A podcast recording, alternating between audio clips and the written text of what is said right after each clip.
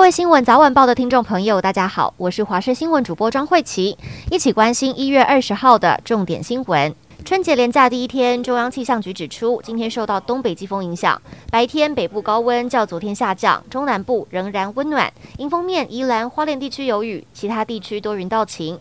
初二，也就是二十三号入夜起明显变冷，预估达到寒流等级，要到二十六号才会回温。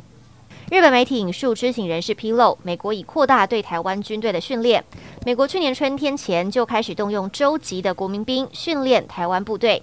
华府意在扩大培训台湾军队的规模，强化对中国的吓阻，并深化与台湾合作。美国之前用国民兵为乌克兰军队做演训，对乌军防御俄军多有注意。红海未经许可转投资中国紫光集团，经济部投审会开罚新台币一千万元。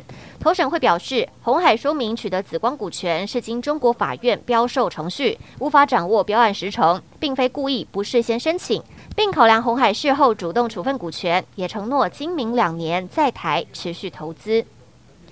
位于韩国首尔江南区的九龙村，二十号一早发生大火，消防队立即前往灭火，并紧急疏散近五百名居民。九龙村是首尔最大规模的平民村，约有六百六十六户人家居住。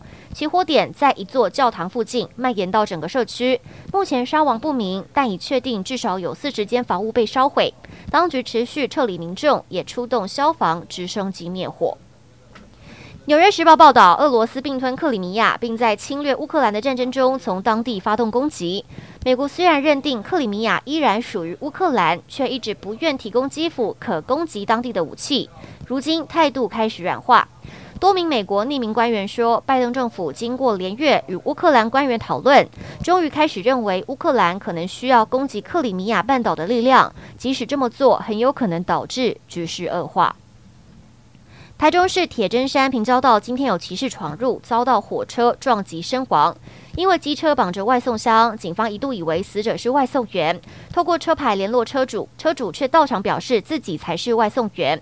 毛姓外送员表示，中午他到顺天路一家餐厅取餐时没拔钥匙，出来后机车就不见了，立刻向警方报案。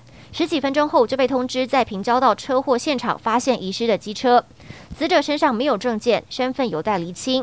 事故影响五列次，大约一千四百二十五名旅客。根据世界卫生组织今天发布的每周报告，截至十五号的过去一周，中国通报感染新冠肺炎的住院患者大增百分之七十，达到六万三千三百零七人，这是疫情三年多前爆发以来单周最高数值。